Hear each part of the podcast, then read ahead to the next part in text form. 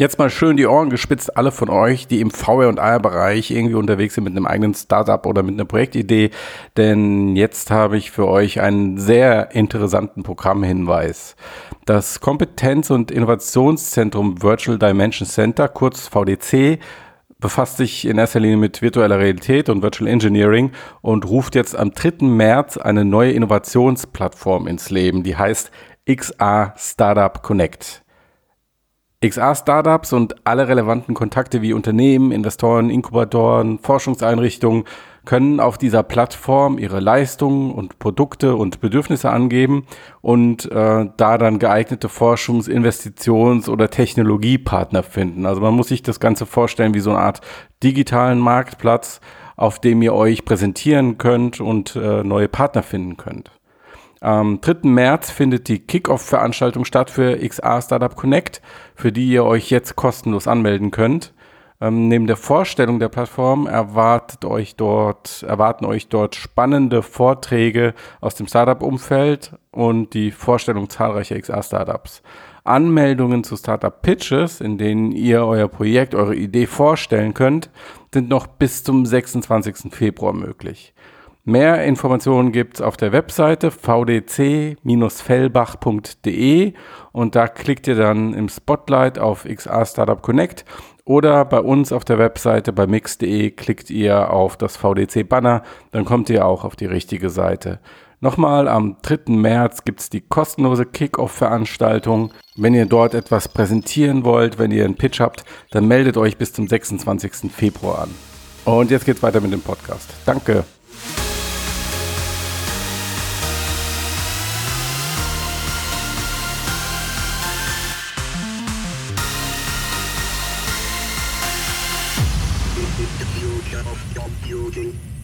Aufnahme läuft? Ja, I see. Sehr gut. Lass loslegen. Das ist die 300, die 200. Ja, mach du Begrüßung. Ich bin heute. Ich Boah, ich habe die letzten tausend Male. Das kann doch eh keiner mehr hören. Max. Du hast wirklich noch nie. Max macht.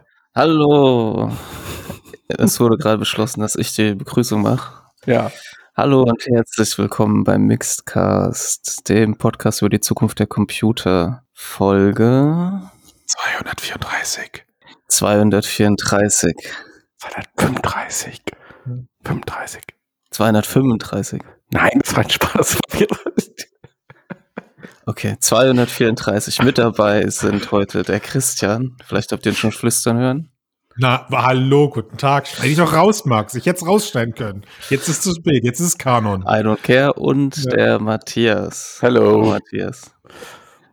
Max, das war jetzt dein, bestimmt schon dein 100. Podcast, aber das erste Mal, dass du anmoderiert hast. Das kann sein, Und ja. wie, wie ist uns das die 100 Folgen vorher nicht aufgefallen? Das ist auch komisch, ne? Weil er, er war immer dabei und dann immer knobeln wir immer aus, wer, wer macht denn jetzt Ansage und dann war das immer Mhm. du oder ich oder Ja. ne? Nur und Max, Ich habe mich immer bequem zurückgehalten.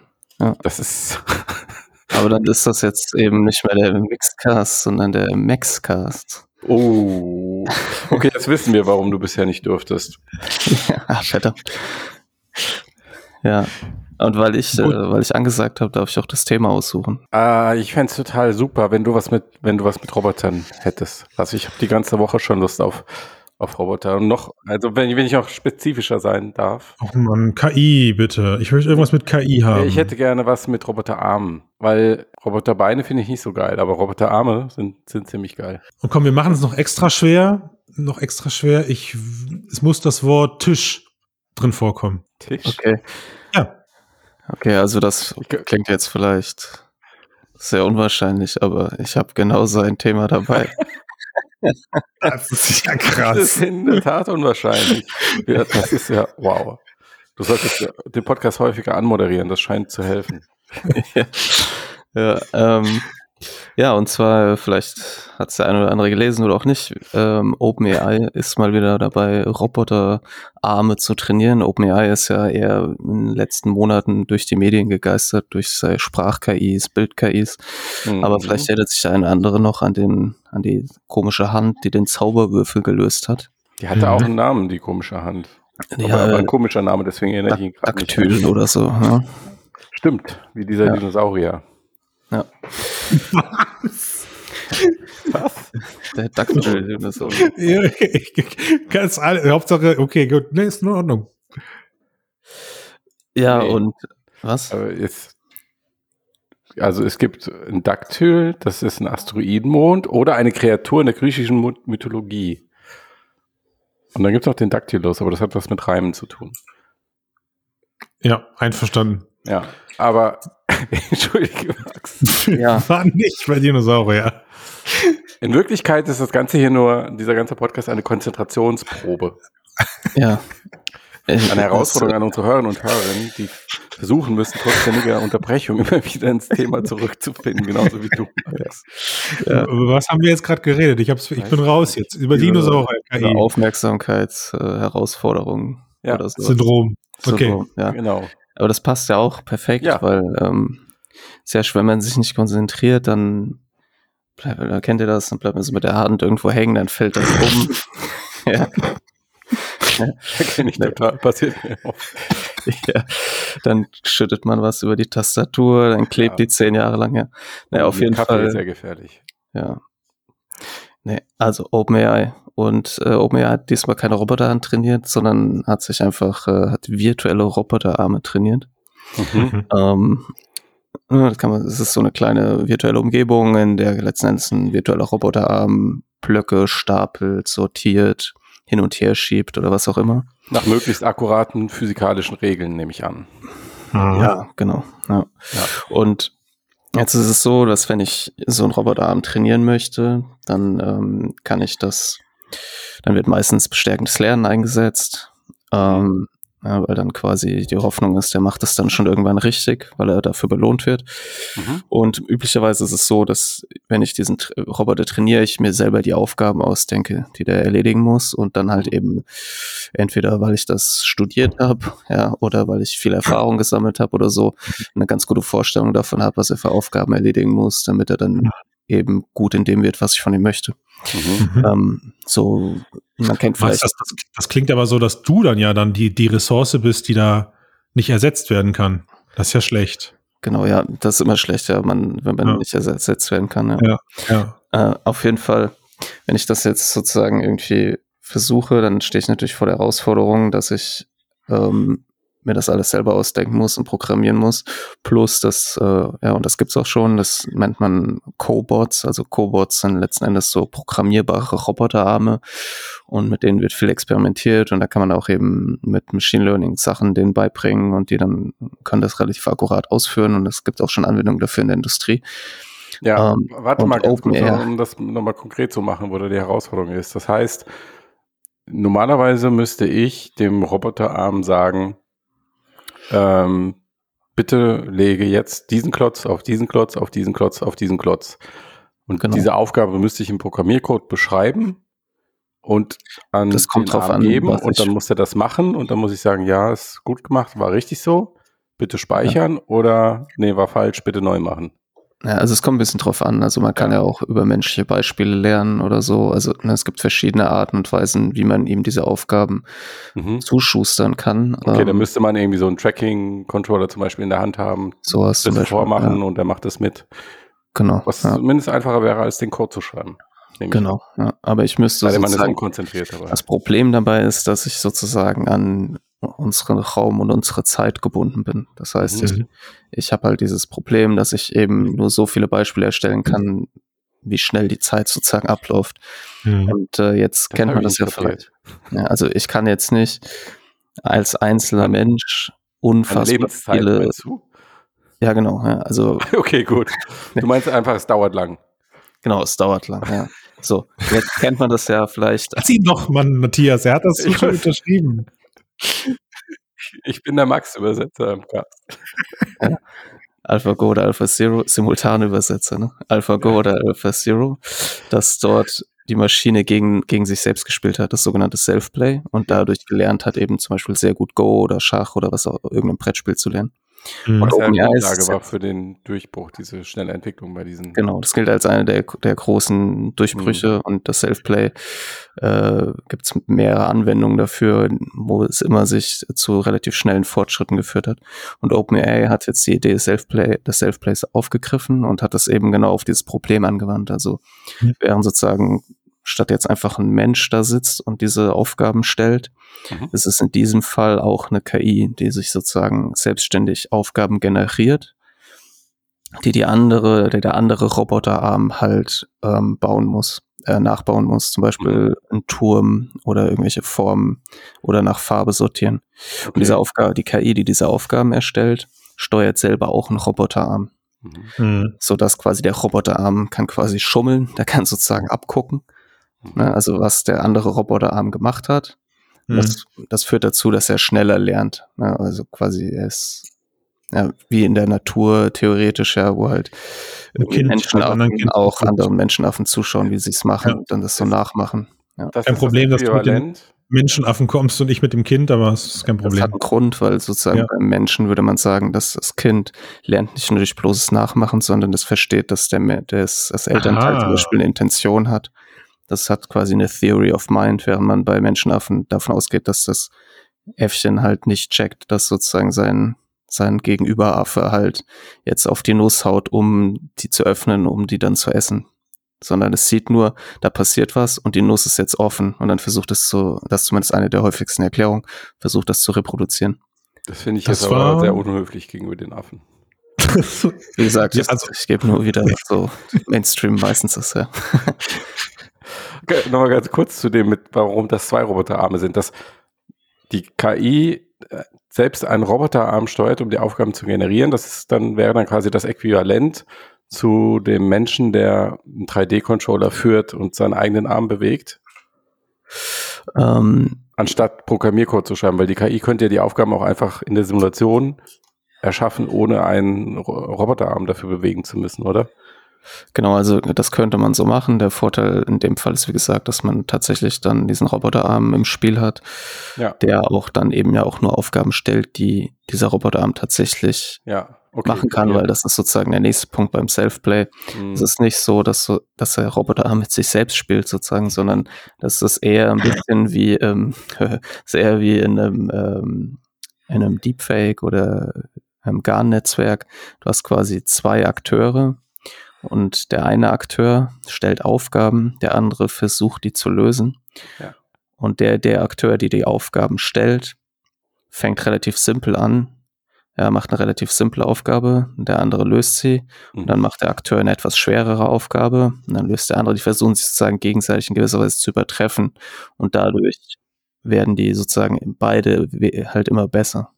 Ich, ich fand das, als ich deinen Artikel, ich habe ihn gelesen, ich bin einer derjenigen, der ihn angeklickt hat, habe ich, habe ich, ich fand das ein bisschen perfide, weil ich mir irgendwie gedacht habe, okay, man lässt da jetzt, also die eine KI, so habe ich das zumindest verstanden, die die Aufgaben stellt, also der Akteur, wie du es gerade sagst, der wird ja dadurch belohnt, beziehungsweise umgekehrt, also er, er bekommt keine Belohnung, wenn der andere Roboter oder die andere KI, davon muss man ja jetzt ganz klar sprechen, wenn die andere KI die Aufgabe löst. Und wenn die andere KI die Aufgabe nicht gelöst bekommt, kriegt der Akteur eine Belohnung was ja, so habe ich es verstanden, was doch dazu geführt hat, dass sich auch immer schwierige, schwierigere Aufgaben ausgedacht wurden. Also da haben beide KIs doch gleichzeitig gelernt. Ist das so richtig? Habe ich das so richtig verstanden? Ja, genau. Das ist ähnlich, wie gesagt. Deswegen habe ich den Vergleich zum GAN-Netzwerk oder zu Deepfakes gezogen, wo sozusagen das, der eine Akteur immer besser dran wird, Bilder zu fälschen oder zu mhm. generieren und der andere immer besser dran wird, gefälschte oder generierte Bilder zu erkennen.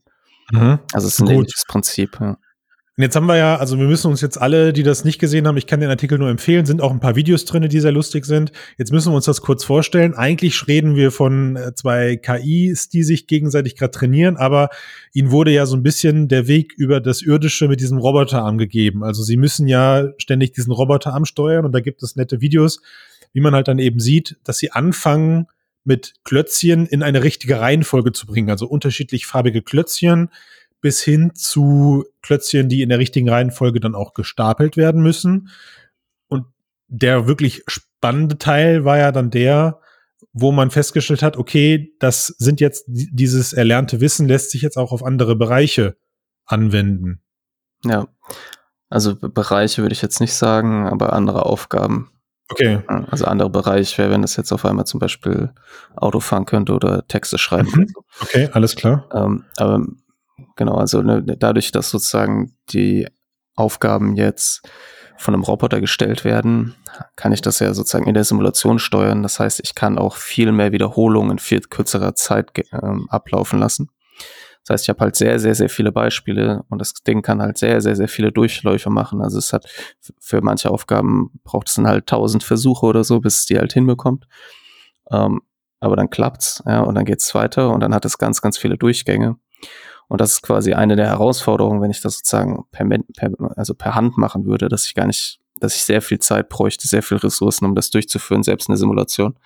Und hier lernen, dadurch, dass beide lernen, sind die Aufgaben auch nicht immer viel, viel schwerer, sondern bauen sie aufeinander auf. Und durch diese unzähligen Wiederholungen ist es nicht so, dass der Roboterarm, der die auch, oder die KI, die die Aufgaben löst, sich spezialisieren kann, weil es quasi ständig vor neue Herausforderungen geworfen wird. Das heißt, es muss sozusagen ein bisschen abstrahieren und diesen Effekt sieht oder generalisieren und diesen Effekt sieht man dann tatsächlich, weil die quasi dem der KI dann Aufgaben stellen, die sie selber per Hand generiert haben oder, oder erstellt haben und die nicht von der KI, anderen KI stammen.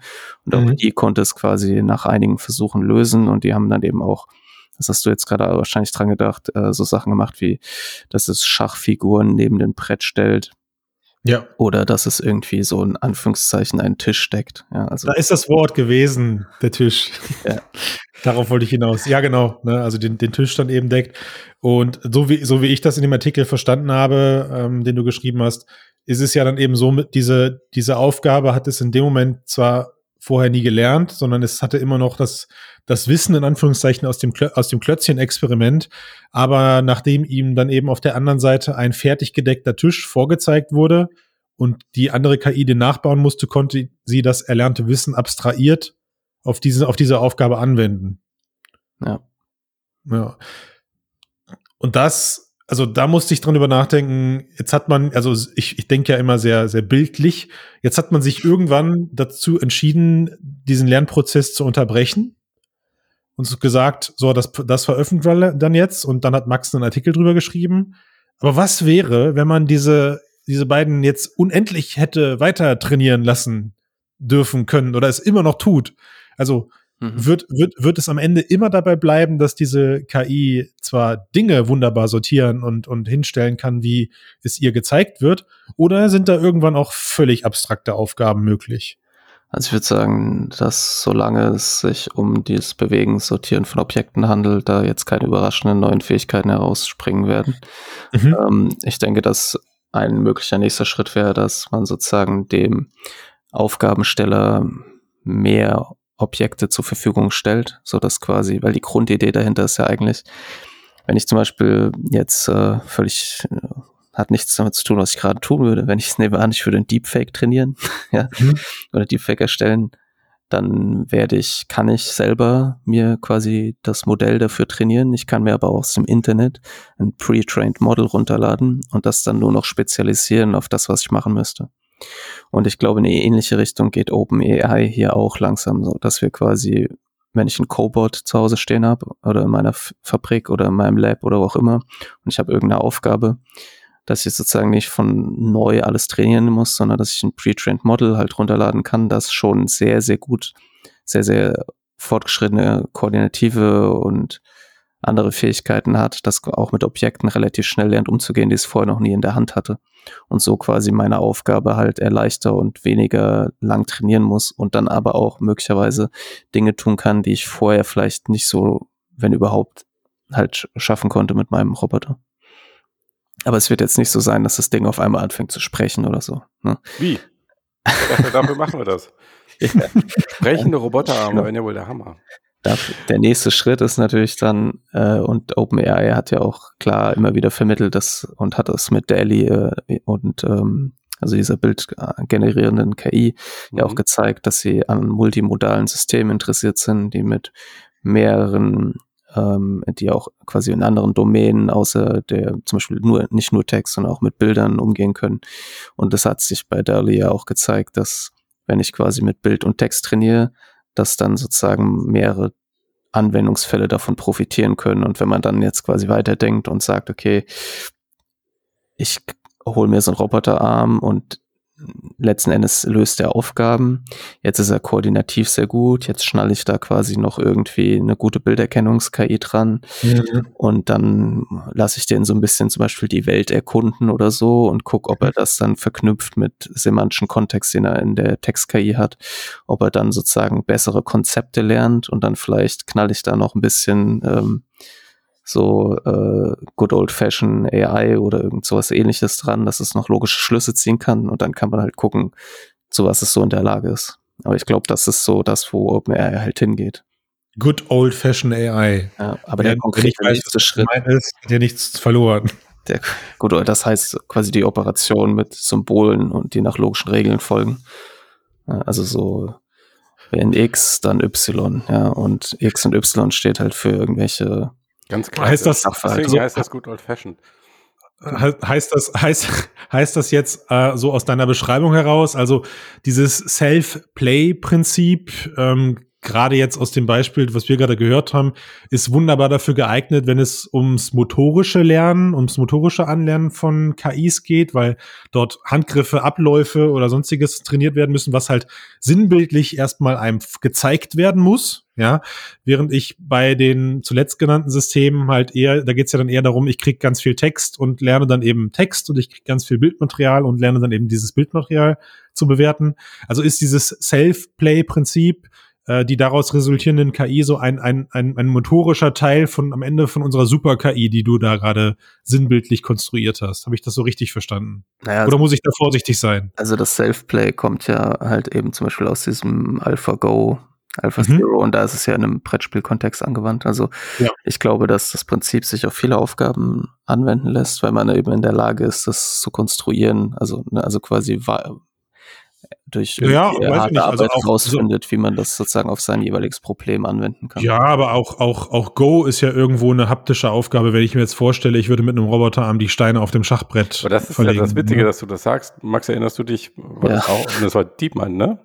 Ja, ja, genau. Diese ja. Untersuchung, wo sie probiert haben, ob dann ähm, eine äh, eigentlich fähige, ähm, war es auch Go?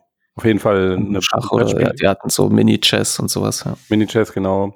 Wenn sie in einer Simulation einen Roboterarm bewegen, der die Spielfiguren verschiebt, ob sie dann genauso mhm. performen, wie ähm, wenn sie halt diese Steine nur berechnen. Mhm. Und das Ergebnis war nein. Nein. Also mhm. es war deutlich schlechter.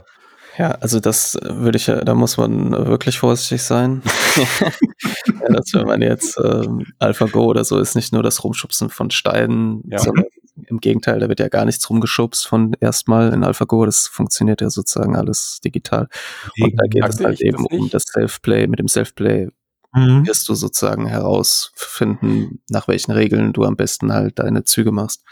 Mhm. Das ist quasi, also ist halt was ganz anderes. Ja. Und ja. was jetzt der nächste konkrete Schritt vor irgendeiner Super-KI oder was auch immer, ja, oder einem vernünftigen Roboter ist, ist, dass OpenAI jetzt halt versuchen wird, das, was sie dort in der Simulation geschaffen haben, in die Realität zu übertragen, also Sim to Real oder die Realitätslücke überspringen. Mhm. Und äh, gucken, da, sie schreiben im Paper, dass es da dass es eigentlich ganz gut aussieht, dass es halt ganz gut klappen wird, dass man dann halt eventuell nochmal spezialisiert trainieren muss, aber ja. Ja. Und OpenAI ist ja gerüchteweise sowieso so unterwegs, dass sie sehr, sehr viele kleine Projekte machen, die sie dann nach und nach immer mehr clustern und zusammenführen wollen, bis dann irgendwann mal was daraus entsteht, das größer ist. Ähm, die jetzt auch die Verknüpfung von GPT-3 mit ähm, DALI. Ja. Ähm, ja, dass du dann zum Beispiel die Fähigkeit zu sehen und zu Texten zusammenführst und dann so, mhm. so ein besseres visuelles Verständnis schaffst. Mhm. Wie, wie funktioniert das, Max, dass solche unterschiedlichen antrainierten KIs dann am Ende im Hintergrund miteinander kommunizieren? Ähm, das kommt halt drauf an, wenn du, ne, was zum Beispiel OpenAI mit, mit Dolly gemacht hat, ist ja was anderes. Also es ist ja nicht, dass da verschiedene KIs miteinander ähm, kommunizieren. Das ist jetzt nicht so modular. Du hast quasi ein Modell, Modul für Bilder, eins für, KI, äh, für Text und dann schraubst du die miteinander zusammen, mhm. äh, sondern die, da wurde ja ein großes Netzwerk mit beidem sozusagen trainiert. Ja. Mhm. Das kommt also eben immer drauf an. Ein alternativer Ansatz wäre das, was äh, SingularityNet zum Beispiel probiert, die ja quasi so eine Art Marketplace für KI-Anwendungen haben, wo du sozusagen für, wenn ich zum Beispiel jetzt eine Bildanalyse beauftrage, ein Agent in dem Netzwerk automatisch nach der bestperformenden KI zu dem Preis, den ich zahlen möchte, in diesem System sucht und ich sozusagen so eine große zusammenhängende KI in Anführungszeichen habe, also ein Netzwerk aus KI-Agenten, die meine Aufgaben erledigen und untereinander mhm. kommunizieren.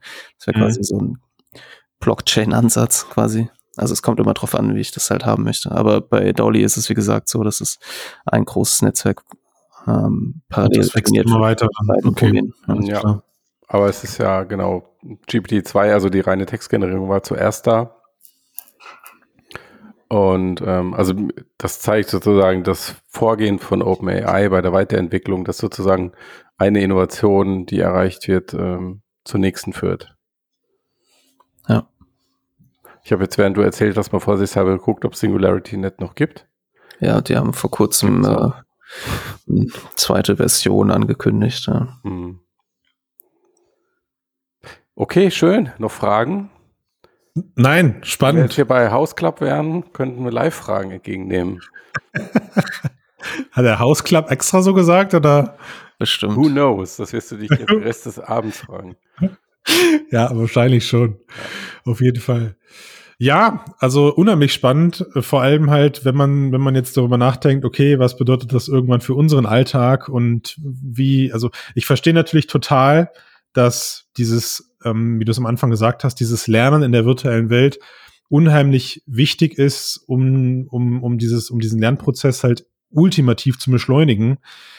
Aber ich muss auch sagen, dass ich immer noch nicht ganz verstanden habe, warum fürs Klötzchen sortieren eine, eine künstliche Intelligenz äh, tausende Versuche braucht, während es halt eben Menschenaffen, bleiben wir mal bei dem Beispiel, zumindest für mich augenscheinlich schneller schaffen, wenn ich ihnen Klötze vorstapel, diese Klötze eben äh, wieder in, in, in, einem, in einem ähnlichen Rhythmus halt eben nachzubauen. Also ist das quasi die Motorik, die da noch gelernt werden muss? Spielt das eine Rolle mit? Wie fasse ich das Objekt überhaupt an? Ist das das, ist das etwas, was so eine KI natürlich dann eben auch in dem Moment mitlernen muss? Ne? Ähm, finde ich, ich finde es ich find's unheimlich spannend und freue mich auf jeden Artikel, den du dazu bringst. Ich habe mich am Ende immer noch gefragt, wird jetzt noch eine Frage, oder? Nee, nee, ich habe mir gedacht, es ist eine Frage draus und dann habe ich mir gedacht, eigentlich nicht. Also wenn du eine Frage draus machst und Max könnte sie die beantworten, dann wäre Max wahrscheinlich sehr, sehr reich und nicht mehr in diesem Podcast. Ja. Das könnte sein, ja. Die Antwort ist halt wie immer darauf, äh, es kommt drauf an. 23.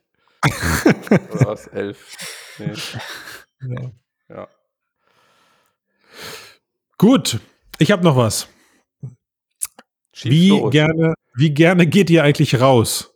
Ähm, also ich mag rausgehen nicht so. Ich bin jetzt bin, befinde mich gerade in der glücklichsten Phase meines Lebens.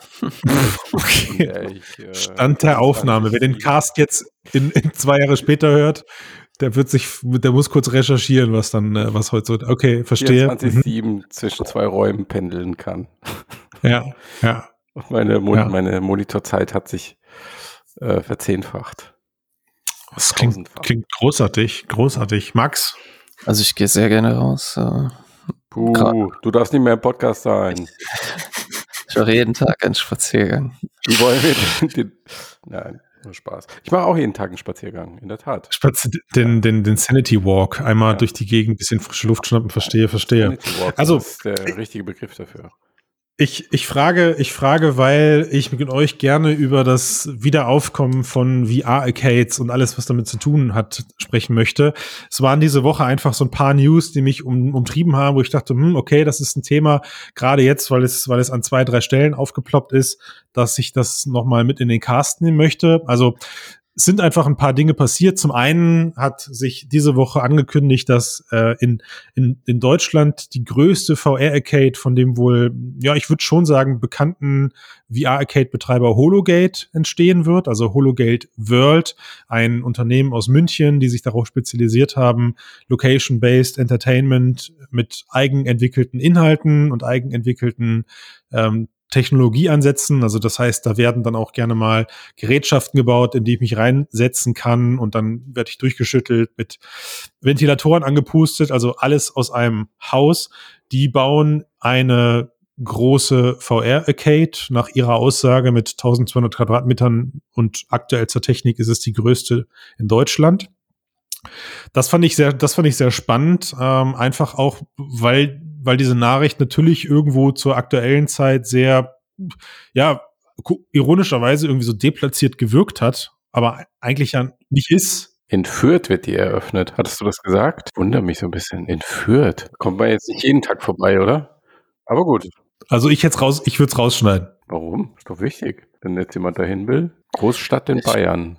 Ich finde äh, auch schön. 130.000 Einwohner. Ich finde schön, dass der CEO das äh, als ultimative Unterhaltungshighlight des Einkaufszentrums bezeichnet hat. aber Moment, Moment, das ist aber der CEO von dem Einkaufszentrum. Ah, okay. Okay, das ändert alles. Ja, das ja. Alles. Muss ich das auch rausschneiden? Ja, das ist alles. Nein, das sind, kannst du alles drin lassen. War doch nicht schlimm. Ich weiß gar nicht, was du hast. Okay, na gut. Spaß. Aber ähm, warum findest du das so lustig, Max? Siehst du das anders? Nein. Okay. Ich dachte, es kommt vielleicht noch was, aber manchmal muss man da ja ein bisschen warten und dann, aber diesmal nicht. Max, Max ist bestimmt nur darauf reingefallen, weil ultimatives Unterhaltungshighlight so ein geiles Wort ist und im Artikel sogar fett gedruckt. Wahrscheinlich, ja. wahrscheinlich deswegen. Nein, also, ähm, so, ne, das, das zum einen. Zum anderen aber auch gab es jetzt dann diese Woche die News, dass das Unternehmen Spree, ein ebenfalls in Deutschland ansässiges Unternehmen, ausgegründet damals, oder es ist das, das ehemalige Holodeck VR aus Nürnberg, also die dürfte man in der Branche wahrscheinlich auch kennen. Die sind ähm, gerade durch diese relativ großflächigen Areale sind sie recht bekannt geworden. Also die konnten sich immer Großinstallationen erlauben, haben ihre Bekanntheit dann, glaube ich, vor allem international dadurch erlangt, dass sie das erste Virtual Reality Autoscooter gebaut haben. Und die haben sich damals dann nach der, nach dem ersten, nach der ersten Investitionsrunde eben in Spree umbenannt. Und auch die haben für ihre familienfreundlichen Feuerattraktionen, wie sie es selber nennen, jetzt ein, ein nicht genanntes siebenstelliges Seed Invest erhalten und bereiten da wohl gerade neue, eine, eine, eine A-Runde vor.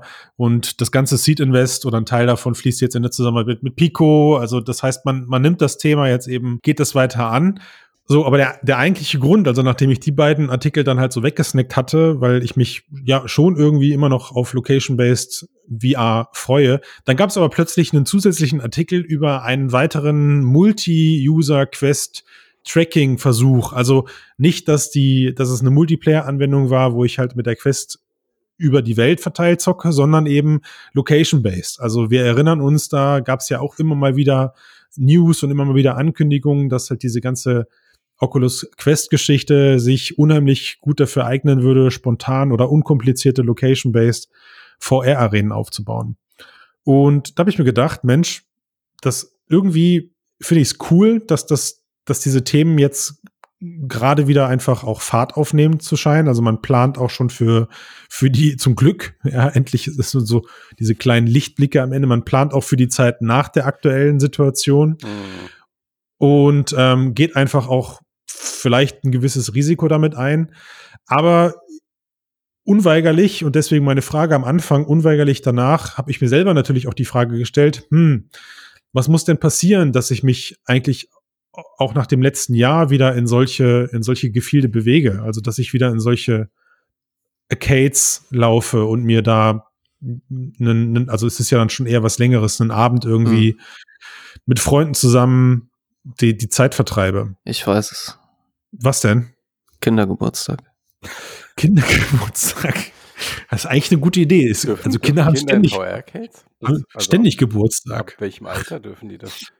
Palle, Matthias, ab wann durftest du, hat, haben deine Eltern auf, äh, auf das, auf das USK, auf die USK-Freigabe der Spiele? Ja, also der zum Beispiel USK der- ist ja auch hier Brille und so, aber Ich, also zum Beispiel der, einer in diesem einen, dieser Spray-Arena-Trailer ist das ja schon so, ne, dass da so eine Gruppe Kinder halt gezeigt wird, die da. Klar, das, Autoscooter, ja. ja, Wobei, wobei ich glaube, in dem, in dem, in dem, äh, äh, in dem Autoscooter-Beispiel kam es mir aber auch so vor, die Autoscooters fahren so langsam, dass kein Erwachsener damit jemals Spaß haben könnte. Vielleicht planen sie das irgendwann später mal schneller zu machen und es ist momentan einfach noch die Testumgebung, in der das 50 Ganze so, CC-Mode. so, ja, genau. Der 15 CC-Mode. Hey, das ist Matthias. Und das kam diese Woche auch noch dazu. Mario Augmented Reality. Ja, also Ja. wer, wer, wer hat sich's nicht angeguckt? Ich, Und- und weiß ich jetzt noch nicht, ob ich dafür nach Osaka fahren würde. Also, Nein. würde ich schon, aber nicht dafür. Nicht nur deswegen, nicht nur deswegen, Ja. hoffe ich.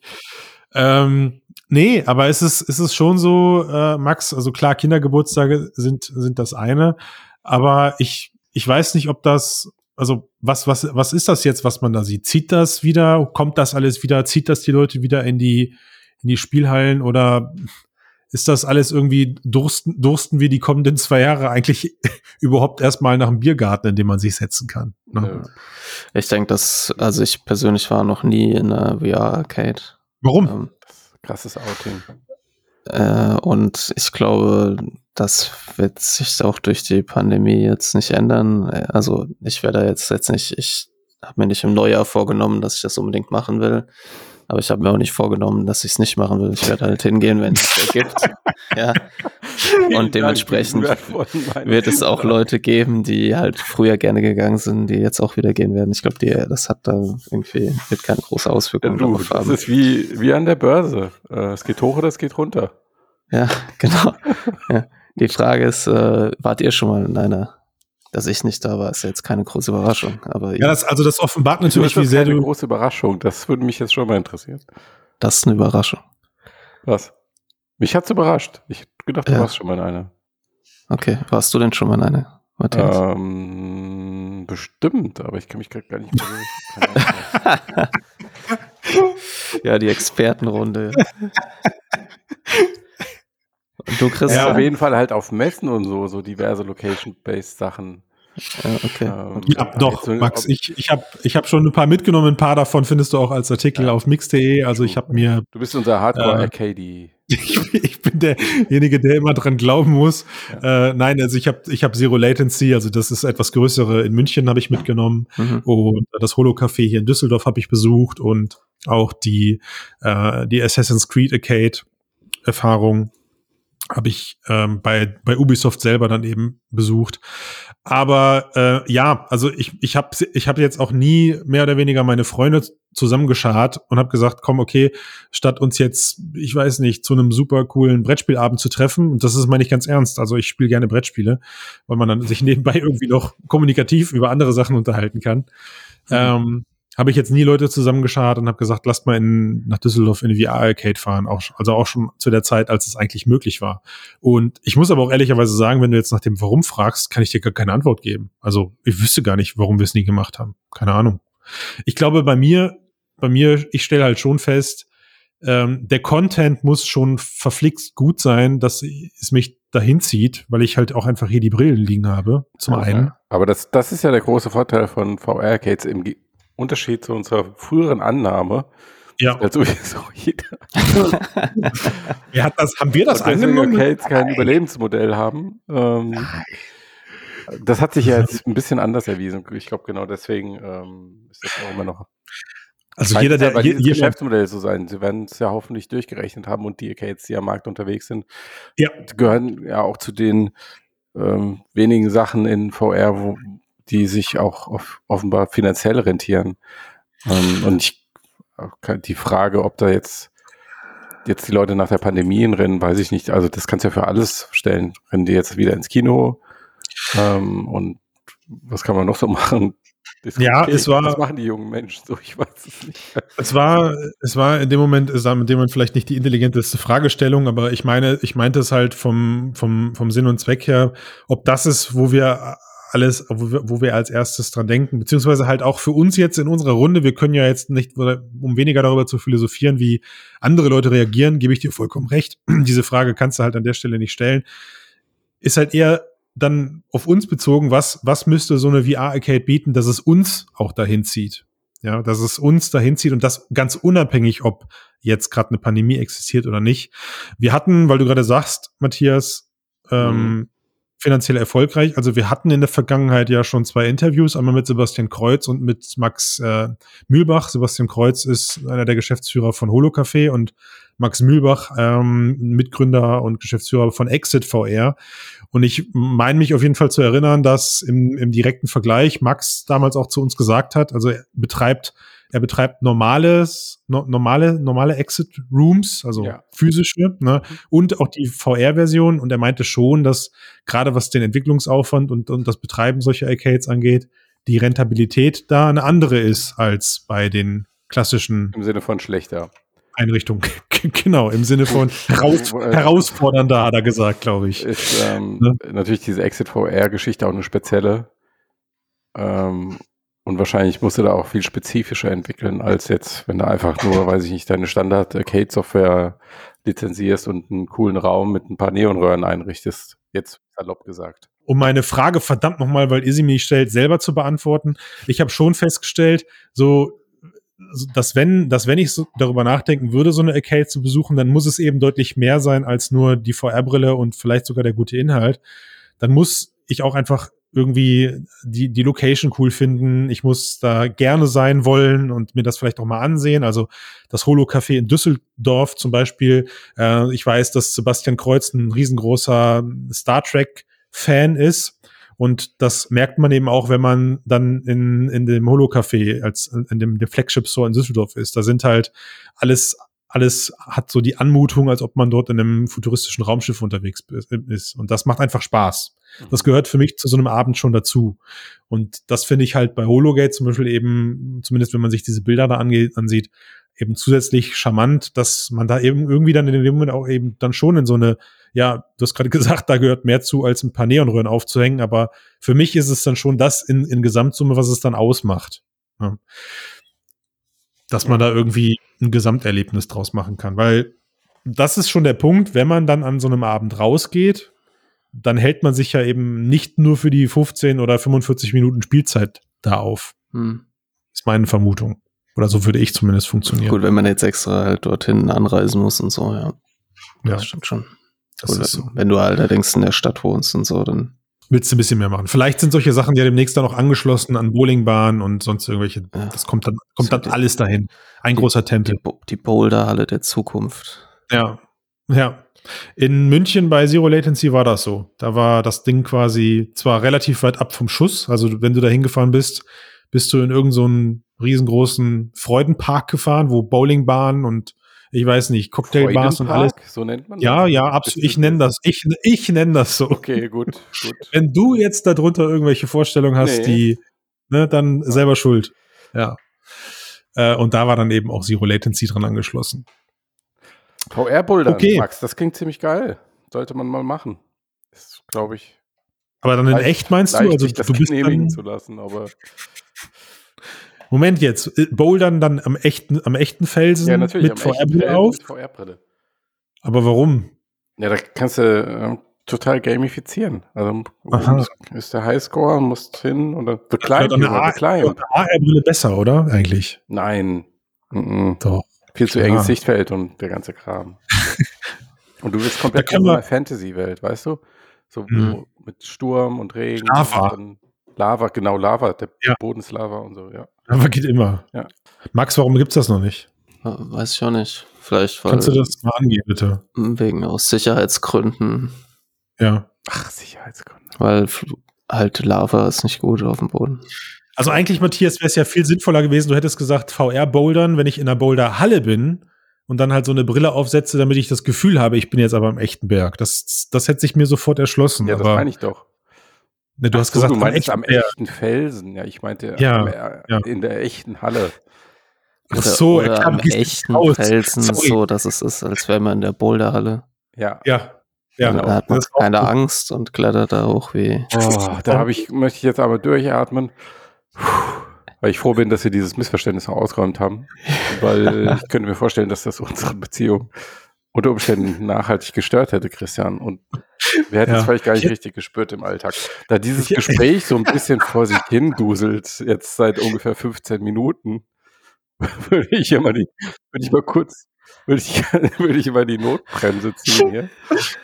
Äh, äh, verschämt auf unser Abo-Angebot auf unserer Webseite hinweisen, mit dem man uns sehr schön unterstützen kann. Zugriff bekommt auf 8500 Artikel im Archiv plus, äh, was kriegt man noch? Unsere Zuneigung. Achso, und werbefrei. Die Seite ist werbefrei. Und dieser Podcast hier äh, wird, Freut sich. wird immer ja, besser.